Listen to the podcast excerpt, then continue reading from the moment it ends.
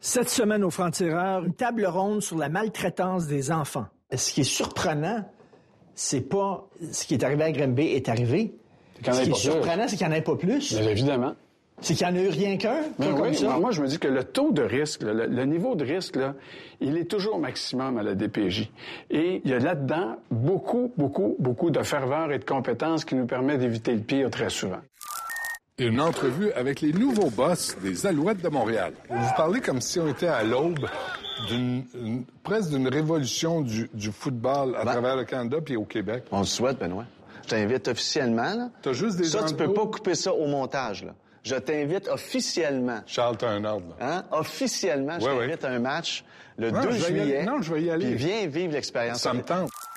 Et cas de conscience, devrait-on interdire les zoos? Je pense que quand on amène ces enfants comme ça visiter des zoos, on est souvent très, très bien intentionné. On, voudrait stimuler chez ces enfants euh, l'intérêt pour la nature, le Ben oui. respect des animaux. Mais ce qu'on leur apprend, en réalité, c'est certainement pas la compassion envers les animaux. On leur apprend plutôt que c'est correct de garder des animaux euh, captifs pour notre divertissement.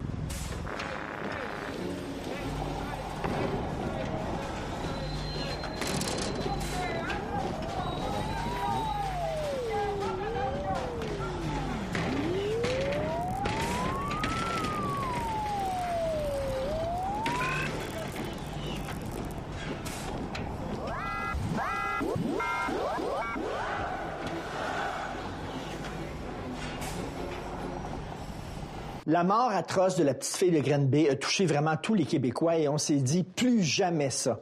Mais est-ce qu'on prend vraiment les moyens pour que ça n'arrive plus jamais? J'en parle avec trois personnes qui ont l'intérêt des enfants à cœur.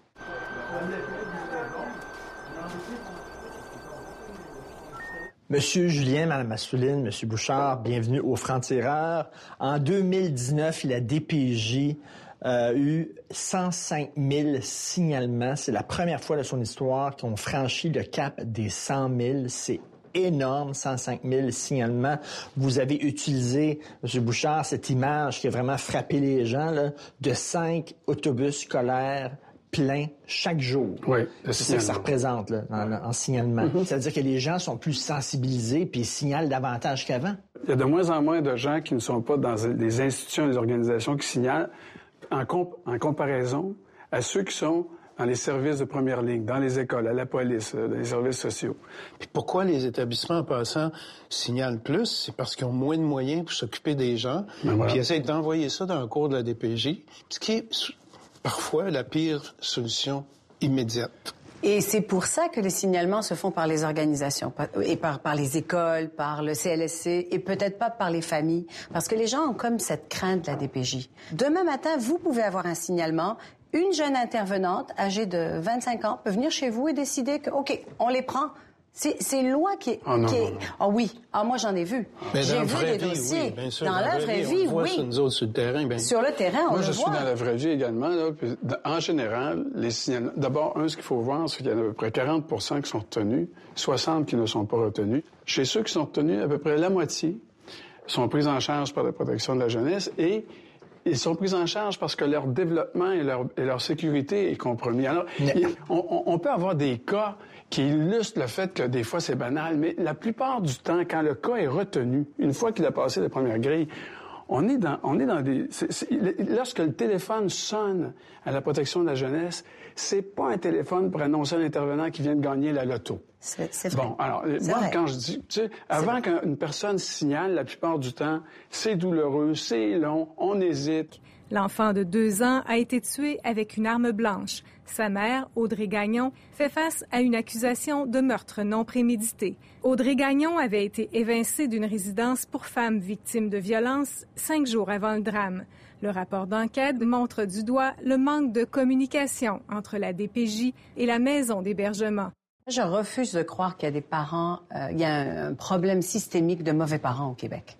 Je pense qu'il y a des parents qui ont besoin d'aide, qui ont besoin de support, et c'est ça qui manque. C'est des services de première ligne, c'est des services en amont, avant que ça arrive à la DPJ.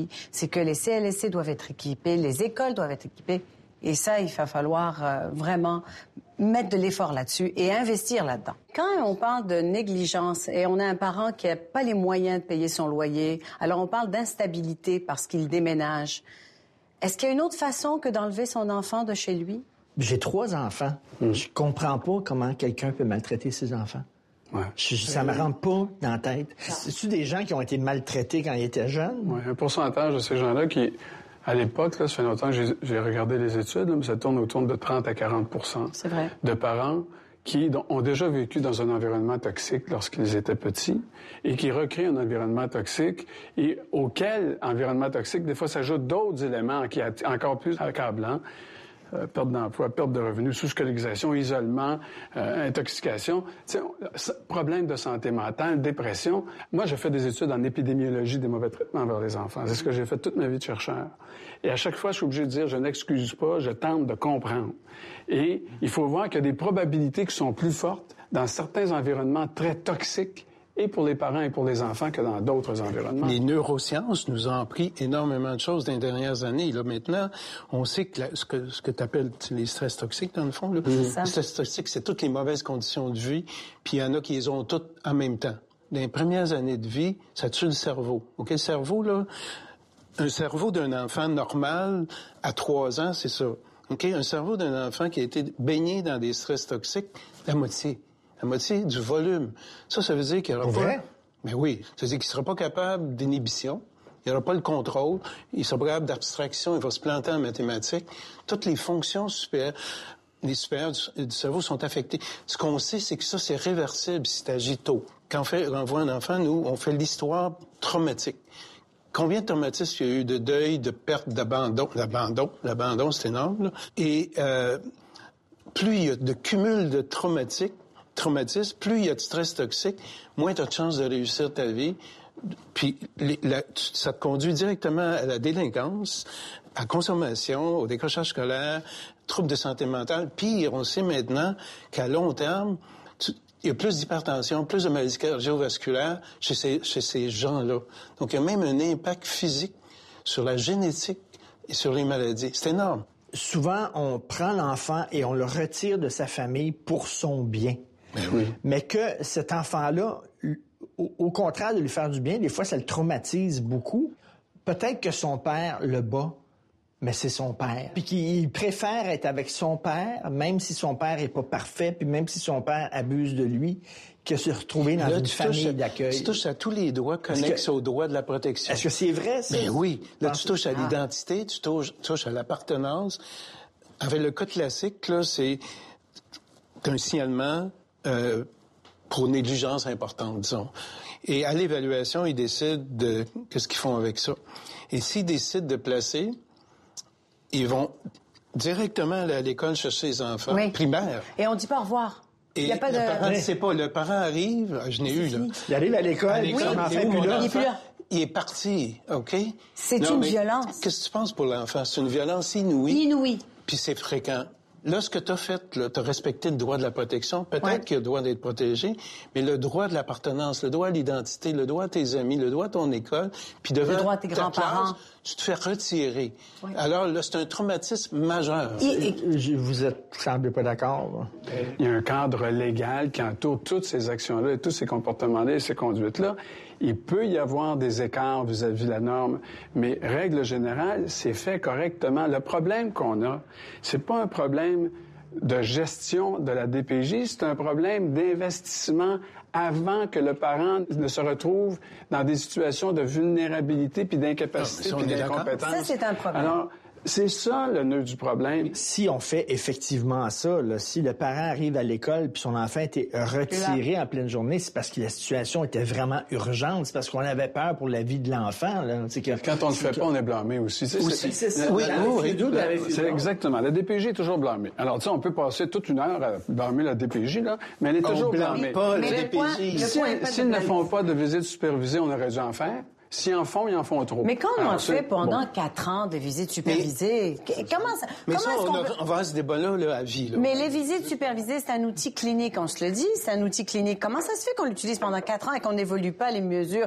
on n'évolue pas le Les temps? visites supervisées, si le père abusait sexuellement de son enfant, Mais c'est normal qu'on mais là, tu vas mais- le voir sous Mais supervision. j'en parlerai pas si la supervision, c'était juste pour ces parents-là qui sont On abuseurs, qui sont toxicomanes. Là, on s'entend qui sont- là-dessus on que, s'entend là-dessus. il faut qu'ils soient supervisés, Que là. eux, il faut qu'ils soient Mais il y a des parents où est-ce que, tu sais, on, on passait un mauvais moment et il y en a même qui se sont pris en main. Et on continue. Supervision, supervision, supervision. C'est fou. Le système est en train de craquer. Et là, vous là. parlez de Je- continuité. Je peux comprendre, la DPJ doit péter aux En, frettes. là, 80 ben en raide. 89, lorsque Marc-Yvan Côté a décidé d'écrire son livre blanc sur la réforme de la santé, il disait ça n'a pas de bon sens. Le système est en train de craquer. Puis on avait, on avait 32 000 signalements par année ou 40 000 signalements par année. On rendait à 105 000. Alors, le système n'a pas arrêté d'être sous pression. C'est ça l'idée de recréer dans les communautés un mouvement d'accompagnement des enfants qui appartiennent pas juste aux parents. Ça, faut se mettre ça dans la tête. L'enfant, il appartient à la communauté. C'est magnifique. C'est un mot, vous utilisez un mot totalement obsolète, communauté. Les gens connaissent même pas le nom de leurs voisins.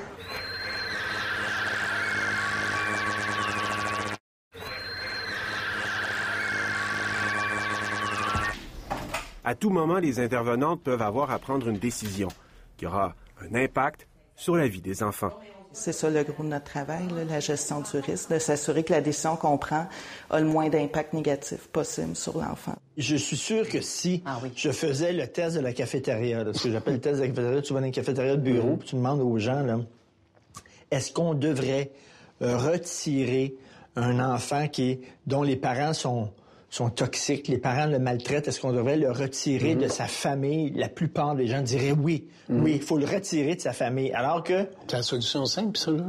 alors qu'il y a des gens qui disent non, pas nécessairement, il faut pas le retirer Mais de ça sa dépend famille. des niveaux d'intensité. Exact. Quand tu parles de négligence simple, tu sais, il n'a pas, il a pas à manger trois fois par jour, mais il se débrouille, puis il n'arrête. Écoute, il paye 700 pièces, 800 pièces de loyer, c'est à peu près l'aide sociale, puis il reste rien pour manger. Tu fais quoi, là? C'est de sa faute?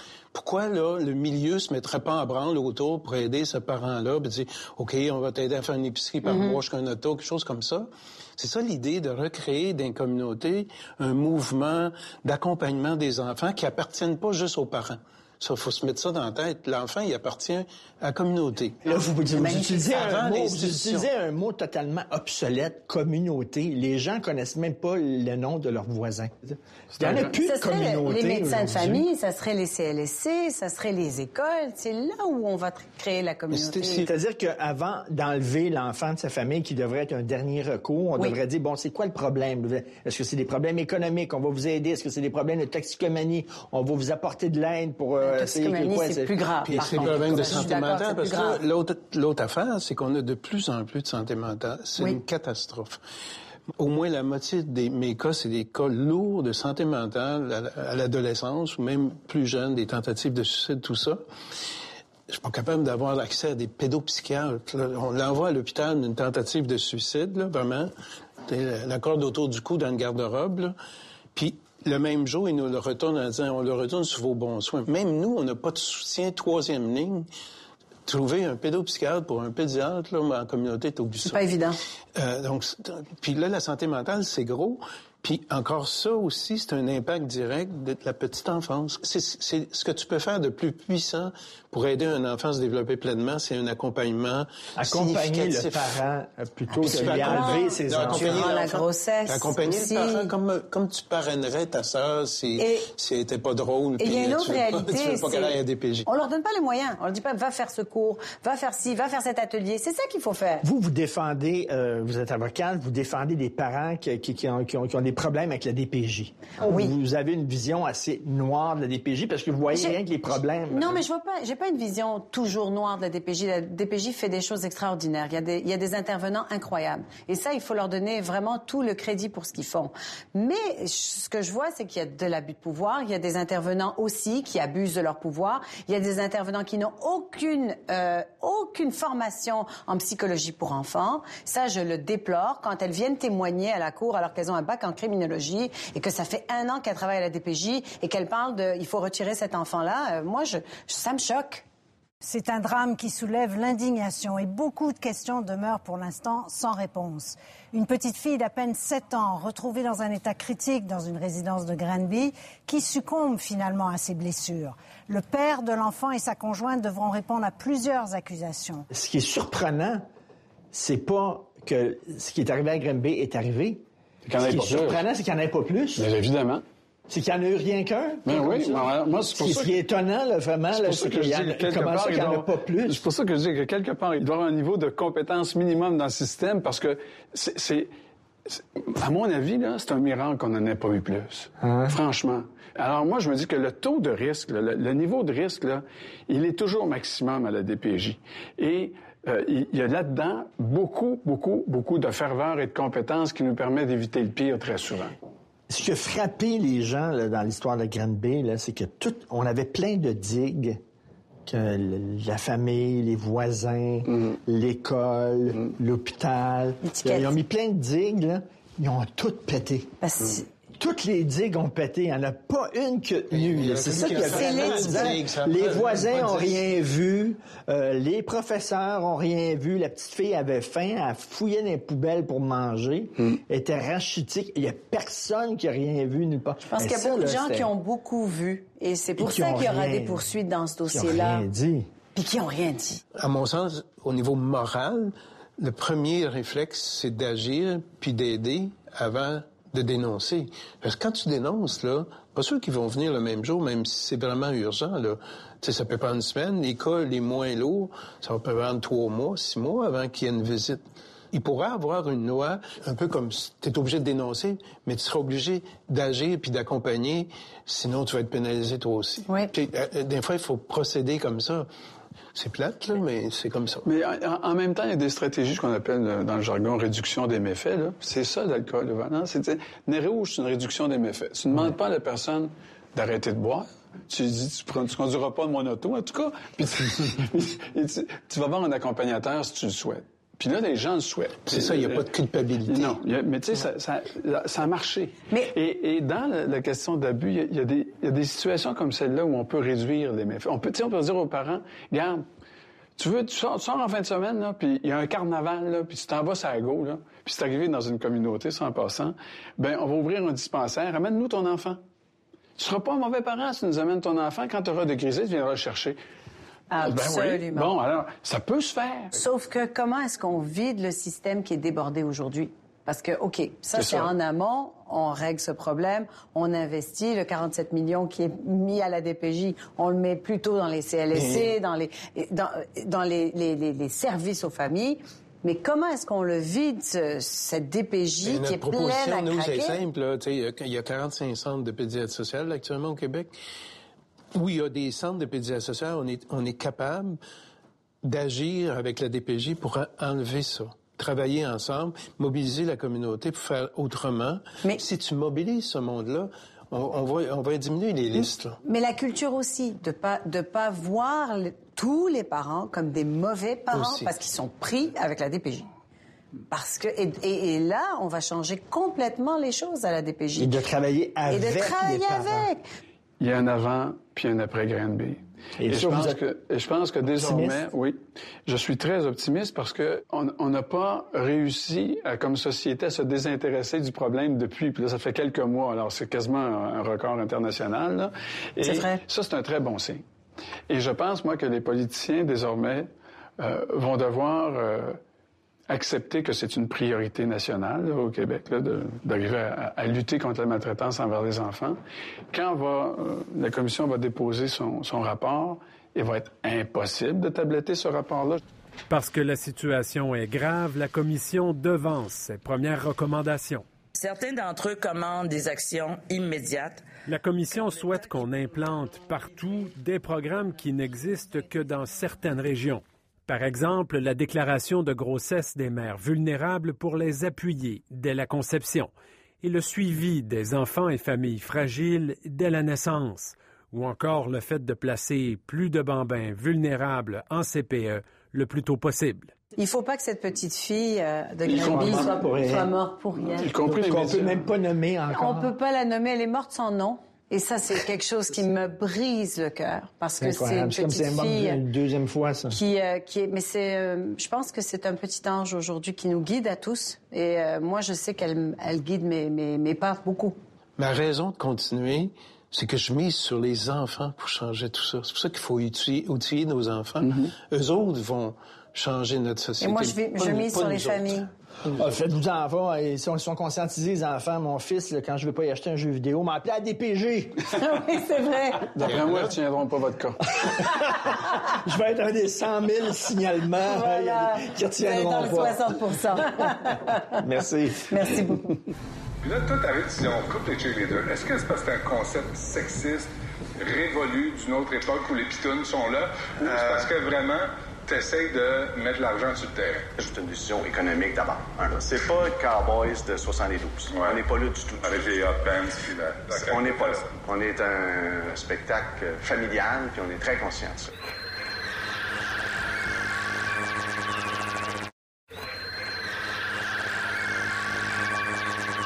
C'est clair qu'il y a un buzz autour des Alouettes de Montréal. C'est clair, clair qu'ils vont m'appeler, qu'ils vont avoir besoin de moi. Écoute, ça prend quelqu'un pour leur apporter de l'eau à ces joueurs-là. Entrevue.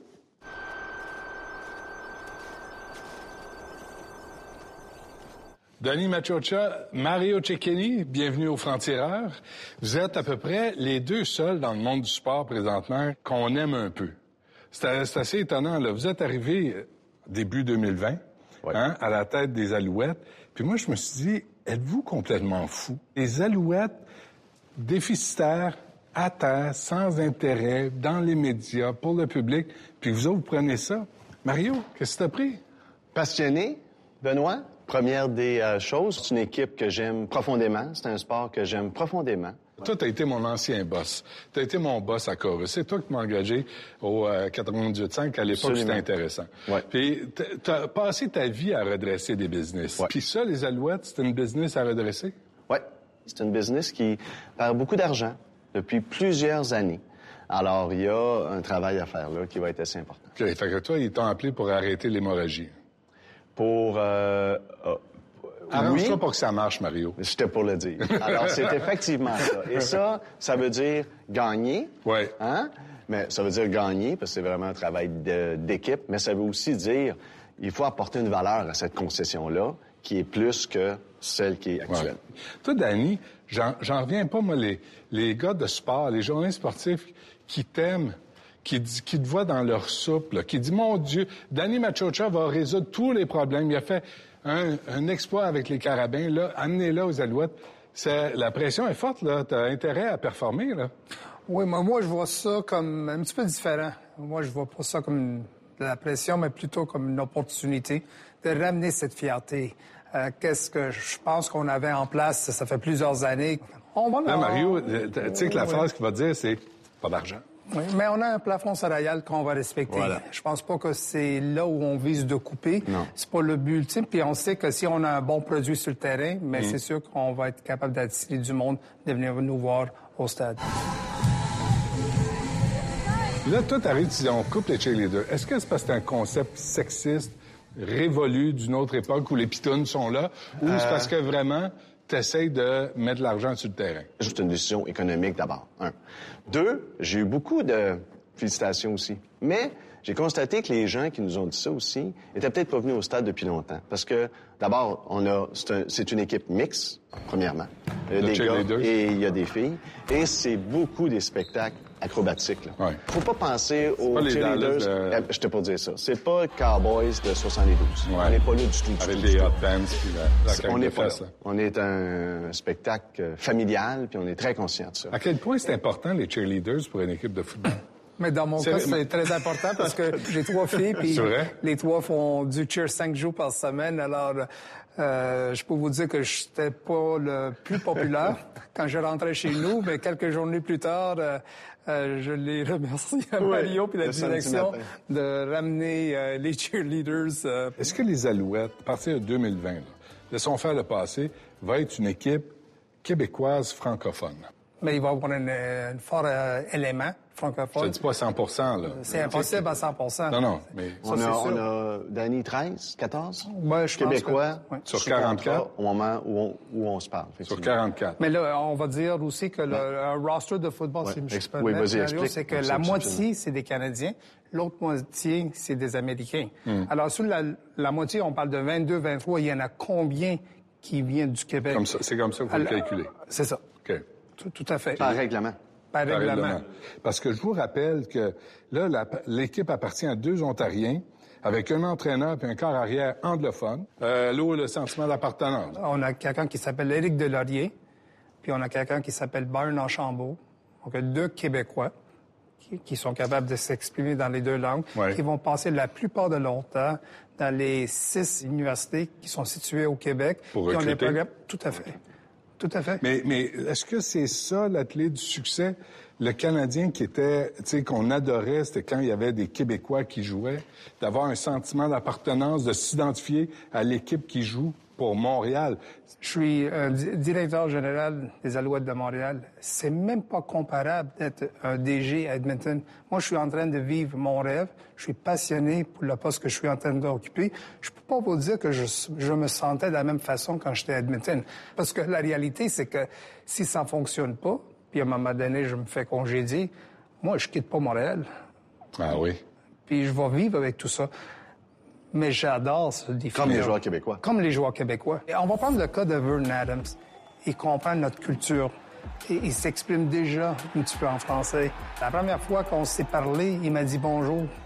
il m'a dit bonsoir. Puis il m'a envoyé même un texto avec une ligne ou deux en français. C'est plus que Carey Price après 10 ans. Ça, c'est. C'est ça. Puis c'est là où on veut s'en aller. Quand on voit une équipe comme les Alouettes, là, là c'est comme une renaissance. Si vous ratez votre coup, là, les Alouettes peuvent disparaître après vous. Danny a une pression incroyable de gagner tout le temps. Montréal est une ville de gagnants, on le sait. On a vu dans le fond, les assistances ont périclité un peu depuis 5-6 ans, c'est lié beaucoup au euh, terrain. Ensuite, depuis 15 mois, toute l'incertitude qui était autour du club et de l'actionnariat et du futur. Là, on a éliminé ça. Parce que le club, faut le dire, on n'est pas une, une émission de sport. Le club a été repris en contrôle par la Ligue. Oui, effectivement. M. Wittenhall, l'ancien propriétaire, a remis les clés à la Ligue le 31 mai précisément, mais il y avait déjà avant ça eu un processus qui était commencé. La Ligue a géré l'équipe jusqu'au 6 janvier, jusqu'à temps qu'on annonce l'arrivée de M. Stern. Qui tu vas envoyer parler aux médias? Après un match, là, pour savoir pourquoi ça a bien été, pourquoi il y a... Mais ça, je pense que ça appartient à l'entraîneur-chef. On ne peut pas s'en sortir. Non, c'est Carrie Jones, donc c'est Carrie Jones. En anglais. Ouais. Mais je vais vous dire quelque chose. J'espère que Carrie va être ici pendant les prochaines années parce que c'est une personne qui réalise l'importance d'apprendre le français. Puis déjà, il partage quelques mots avec moi. Alors, de lui donner au moins l'opportunité, parce que c'est tout nouveau, qu'est-ce qu'il est en train de vivre avec tout, qu'est-ce qu'il a vécu l'année passée. Mais OK, je suis fatiguant avec le français, là. Mais je pense que ça, là, les sports professionnels, c'est aussi culturel. Là, là, présentement, vous jouez pas, là. Hein? Vous êtes tranquille, vous avez le temps de, du temps à perdre avec les, les que, pourquoi, lui, il suit pas un cours de français pendant ce temps-là? Voici comment je vais vous répondre à cette question-là. Il faut pas oublier non plus qu'on vient juste de commencer depuis quelques semaines. Puis euh, peut-être Mario n'est même pas au courant. J'en ai déjà parlé à Harry Jones que tous nos coachs qui vont être au camp d'entraînement pendant trois semaines de temps. Il vient pas de, l'ouest du pays ou des États-Unis. Ça va être les six écoles euh, universitaires au Québec qui vont nous envoyer deux coachs chaque. Puis ils vont faire partie de notre camp d'entraînement pendant les trois prochaines semaines. Pourquoi? Parce que la question que moi je me pose assez souvent, c'est c'est quand le prochain entraîneur en chef du Québec? Voilà. Je peux pas croire que j'étais le seul. Je peux pas croire que j'ai mm. passé à l'histoire de gagner une Coupe Grey. Ça a pris presque 100 ans d'avoir quelqu'un en place. Je peux pas croire qu'il faut attendre une autre 30, 40, 50 prochaines années pour avoir le prochain entraîneur en chef qui est québécois ou, un coordinateur à l'attaque, coordinateur défensif ou des unités spéciales. Alors, on va avoir 12 coachs du Québec. Qu'est-ce qu'on est en train de faire? C'est pas seulement investir dans nos jeunes joueurs, mais dans la relève concernant des entraîneurs qui, à un moment donné, peut espérer de gagner leur vie avec le foot au prochain niveau. Alors, on a tout un projet en place, mais ça prend un petit peu de temps de l'exécuter. Je comprends. Tu es en train de me dire que l'avenir du football passe par la façon avec laquelle on la joue au Canada. Les alliances internationales se bâtissent via la Ligue canadienne de football, concrètement. En 2024-2025, il est possible que les Alouettes jouent un match à Paris? C'est le souhait de la Ligue.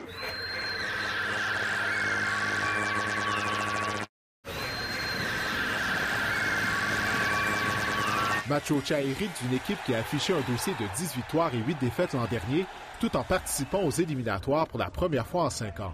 Est-ce que le football canadien est complexé face au football américain? Le Canadien, c'est quoi? C'est trois essais? C'est trois essais. Tu sais, le football américain, c'est quatre. Ben oui. Une zone de but plus petite. Ouais. Hein, moins d'espace. Ouais. Tout petit. Ouais. Quand on regarde les Olympiques, on joue sur une patinoire beaucoup plus grande. Alors, juste pour les besoins, comme on n'est pas une émission sportive, on a un terrain beaucoup plus grand que la Ligue nationale de football et une zone des buts beaucoup plus profonde. Alors, tu as de la place pour t'étendre. Alors, si je reviens à mes Olympiques, on dit toujours que la glace de la Ligue nationale est trop petite maintenant. Les joueurs sont trop rapides, sont trop costauds. Il n'y a plus de place pour la créativité. C'est le même parallèle. Quand tu regardes les Olympiques, tu vois des joueurs qui s'expriment. Tout le talent s'exprime beaucoup mieux parce que tu as de la place pour jouer. Et là, tu es en la train de Ligue dire canadienne que de l'avenir du c'est l'enjeu.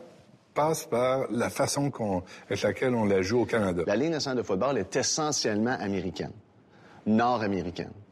Les alliances internationales se bâtissent via la Ligue canadienne de football concrètement. On a des essais que l'on fait avec des joueurs dans, euh, dans 14 pays, si je ne me trompe pas.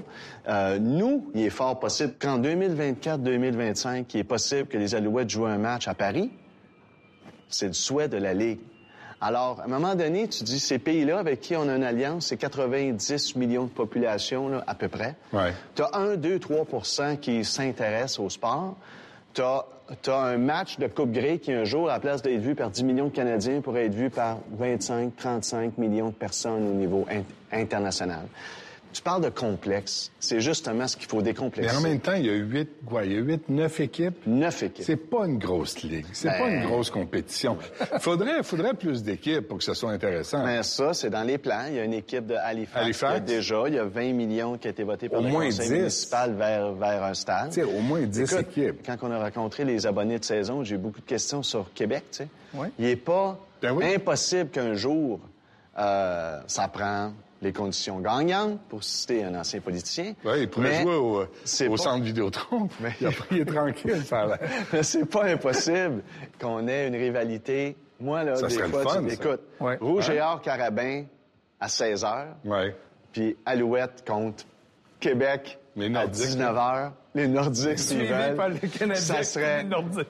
Puis on pourrait ajouter un- deux cégeps de Québec et de Montréal. Il n'y a pas assez d'argent. Il n'y a jamais assez d'argent à Québec. C'est une ville de fonctionnaires. Non, je pense qu'on- que je pense que non. Je pense qu'il y a des gens euh, très très sérieux avec le football à Québec. Ce qu'ils ont fait avec le Rouge et Or, M. Tanguay, c'est un travail Moi, ça extraordinaire. m'étonne que vous me disiez ça. Euh, Vous parlez comme si on était à l'aube d'une une- presque d'une révolution du, du football à Ben- travers le Canada puis au Québec. On le souhaite, Benoît. Tantôt, on parlait des alouettes en termes de, de reconstruction. Faut Mais c'est viable à Montréal, cette Absolument. Ça a déjà été viable. Absolument. Ça, je suis aucune toi, t'as inquiétude fait une étude de marché et t'as dit on peut être rentable?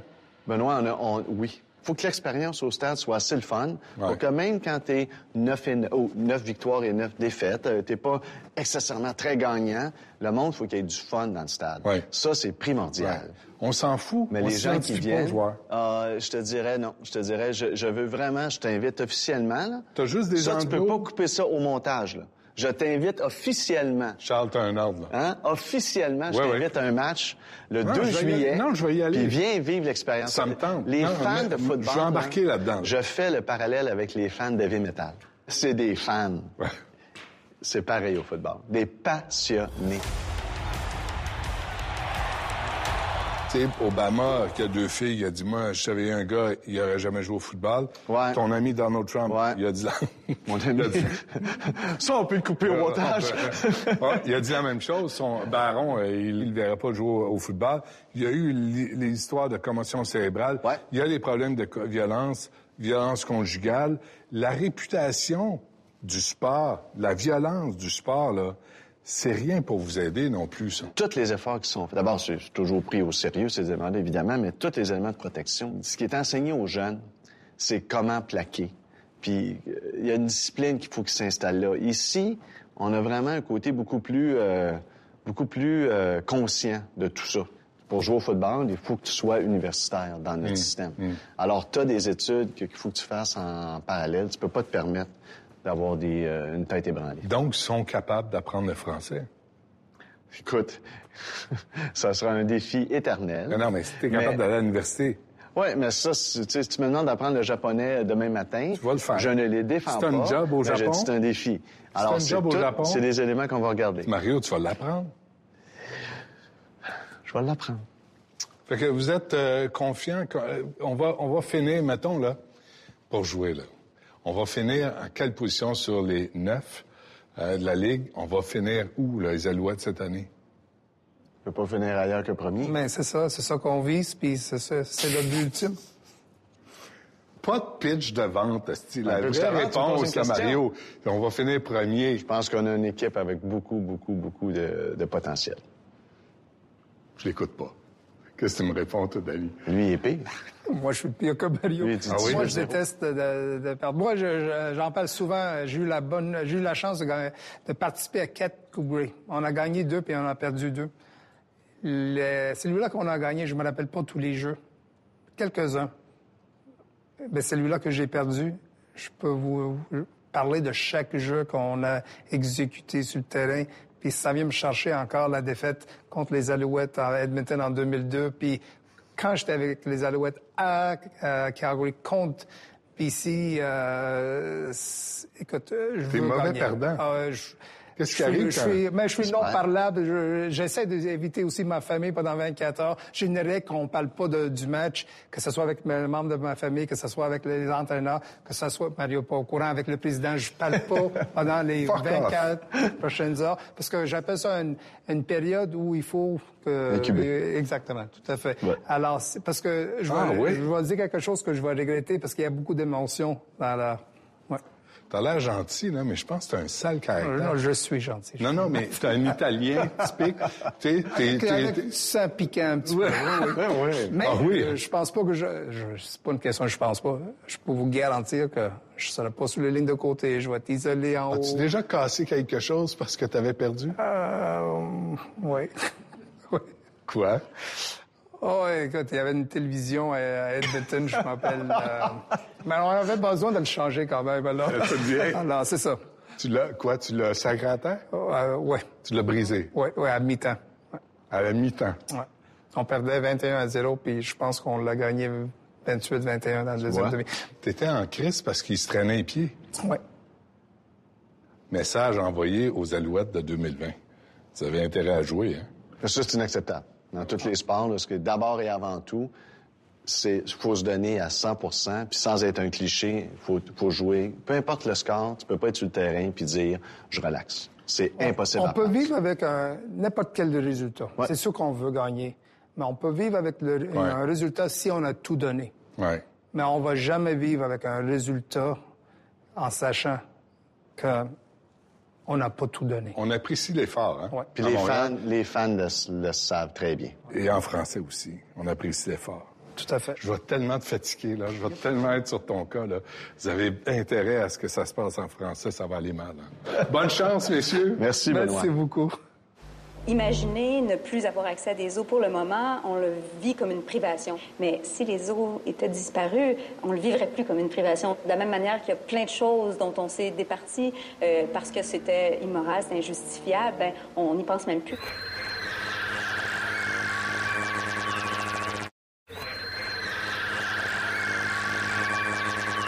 Ah, il y a un petit bébé panda qui est né au zoo. Il est tellement cute, le Julien, qui est père de famille. Il voulait amener ses deux enfants aller voir le petit bébé panda. Mais chaque fois qu'il rentre dans un zoo, il se sent mal et il trouve que les animaux font pitié. Il trouve ça immoral. Est-ce qu'on devrait interdire les zoos? Cas de conscience.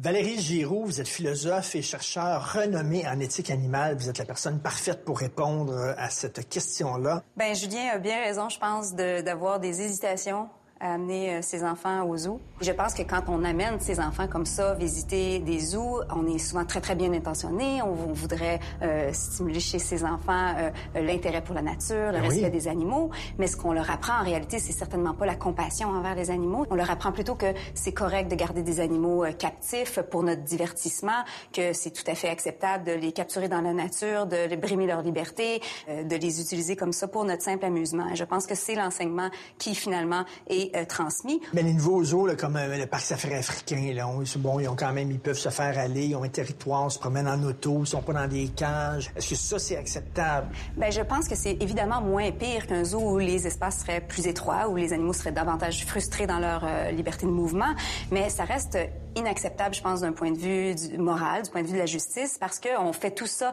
non pas dans l'intérêt des animaux eux-mêmes. Ces animaux-là sont quand même euh, utilisés, instrumentalisés pour nos euh, fins à nous. Il y a une inéquité sociale. C'est-à-dire que ceux qui ont les moyens d'aller faire des safaris en Afrique puis de voir les animaux dans leur milieu naturel, c'est pas tout le monde. Il y a des gens qui n'ont pas les moyens. là. Les seules façons d'avoir accès à des animaux puis de voir des girafes, des éléphants, c'est aux zoo de. Mais à ce moment-là, il faut se poser la question, est-ce que c'est vraiment nécessaire d'avoir vu une girafe ou un éléphant dans sa vie? Quand même, voir euh, un éléphant ou une girafe en vrai, c'est quelque chose de spectaculaire et c'est l'apprentissage de l'altérité. C'est ce que j'aime voir les animaux en disant, c'est tellement, c'est comme si j'allais sur Mars, puis je vois un être vivant qui me ressemble absolument pas, qui est complètement différent de moi, et il y a un choc qui est intéressant. hein. Ce choc-là, qu'est-ce qui donne d'autre que le pur divertissement? Est-ce que justement, euh, on apprend quelque chose de ça? Est-ce qu'on va devenir une meilleure personne? Est-ce qu'on va se, se mettre à se sou- soucier de la biodiversité, à travailler pour la conservation des espèces après ça? Les études nous montrent qu'il y a très, très, très peu de résultats à ce niveau-là qui sont obtenus. En tout cas, ce sont des résultats qui sont moins intéressants que ceux qu'on obtient quand on enseigne en milieu scolaire sur, les animaux, quand on Donc- utilise justement les documentaires très, très bien faits, euh, les, les connaissances qu'on a en éthologie. Donc, la simple visite aux zoos, il faut c'est se rendre compte... c'est du spectacle. C'est du spectacle, c'est de l'amusement, tout simplement. Est-ce que ça vaut toute la souffrance qui est infligée à ces animaux-là, la captivité, il faut, il faut se rendre compte qu'on va, pour avoir des animaux euh, comme ça dans les zoos, euh, souvent quand il s'agit d'a- d'animaux exotiques, il faut aller les capturer euh, dans la nature. Souvent, ça implique une, une violence extrême. Il faut souvent abattre leur famille, les membres de leur troupeau pour attraper une- un, un seul individu.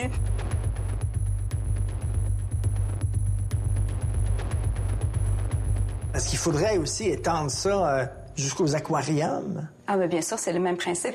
C'est l'enfermement pour le pour l'amusement. Donc Mais le poisson, pas, il ne sait pas. Lui, lui, il pense qu'il qu'il- qu'il- qu'il nage tout droit. Là. Ça fait 35 ans qu'il tourne en rond, mais il n'a aucune question d'idée. Lui, il dit « Wow, je nage tout droit. C'est c'est vraiment long. Là. Ça serait très étonnant qu'il n'en souffre pas. Les études montrent exactement l'inverse, en fait, que justement, la- le- le- psychologiquement, le fait de ne pas pouvoir se, euh, se donner, euh, se laisser aller à ses comportements naturels, c'est extrêmement, extrêmement euh, frustrant euh, pour, pour l'animal, comme ça le serait pour nous, en réalité. À la limite, nous, on, on peut au moins peut-être se réfléchir à autre chose, se, se comprendre euh, la situation. Euh, le, le- le poisson, lui, euh, vit seulement les, les- le tort. Est-ce que c'est pas un peu faire de l'anthropomorphisme, c'est-à-dire qu'on projette sur les animaux notre propre conscience, mais euh, sans dire que c'est pas des objets, là, on s'entend, ils souffrent, bien sûr qu'ils souffrent, mais tu sais, ils ont pas, ils ont quand même pas la complexité de conscience que nous, nous avons, là. Ce, ce que la science nous montre maintenant, c'est que les, les animaux non humains, euh, en tout cas un très grand nombre d'entre eux, sont non seulement capables de souffrance physique, de douleur physique, mais ils souffrent psychologiquement de la même manière que nous, ou à peu près. C'est ça, c'est les éthologues qui nous le montrent, c'est les, les scientifiques qui nous le montrent. Il s'agit bien d'ennui, il s'agit bien euh, la stéréotypie, c'est ce sont les mêmes, en fait, les mêmes expressions comportementales que ce qu'on trouve justement dans les, euh, chez les personnes humaines qui ont été incar- incarcérées pendant des très très longues périodes. Il y a des études qui montrent la similarité des réactions euh, comportementales. The elephants walk from the train to the circus grounds. Count them as they walk down the street. Jumbo is big and strong. She helps unload the tent. Euh, quand j'étais jeune, c'était accepté euh, que dans les cirques, il y avait des animaux, là, avec euh, le gars qui rentrait sa tête dans la gueule du lion, puis qui faisait aller son fouet, puis le lion se mettait sur ses pattes en arrière. Aujourd'hui, ça, ça serait plus vraiment accepté socialement. Est-ce que vous pensez que éventuellement, il va y avoir la, la- même critique faite face aux zoos par la population générale? Je m'attends personnellement à ce qu'un jour on arrive à voir les eaux comme étant quelque chose de, de super absurde, euh, un peu comme cela, de vraiment. Et, et- que c'est- on- je m'attends à ce qu'on on s'aperçoive que c'est euh, vraiment inacceptable. Là, imaginez ne plus avoir accès à des eaux pour le moment, on le vit comme une privation. On, on sent, Oui. on sent que ce serait, ce serait vraiment désolant, on aurait quelque chose en moins. Mais si les eaux étaient disparues, on le vivrait plus comme une privation. On se rendrait on- de la même manière qu'il y a plein de choses dont on s'est départi euh, parce que c'était immoral, c'est injustifiable. Ben, on n'y pense même plus. On souhaiterait plus que ce soit là. Euh, on, ne le vit pas comme un sacrifice à notre divertissement, à notre plaisir. Je pense qu'il faut euh, dédramatiser la perte que ça, que, ça représenterait. Donc, on va se contenter de documentaires, c'est ça? C'est ce qu'on devrait faire. Je pense que c'est une meilleure solution. Merci beaucoup, Valérie. Merci. Vous dites, vous, là, plus ça va, plus on envahit des territoires qui étaient sauvages. Oui. Puis en faisant ça, on, on, on, se met à risque. On se met à risque. Vous donnez l'exemple des chauves-souris auxquelles on n'avait pas accès avant des virus qui existaient dans une chauve-souris, par exemple, et qui étaient très bien dans la chauve-souris, dans le fond de sa grotte, au fond de la forêt, et a maintenant un contact beaucoup plus direct avec l'humain. Donc, c'est sûr que dans ce contexte-là, on est à risque d'avoir de nouveaux mhm. virus émergents qui vont se mettre à infecter les humains qu'on n'aurait pas vus auparavant.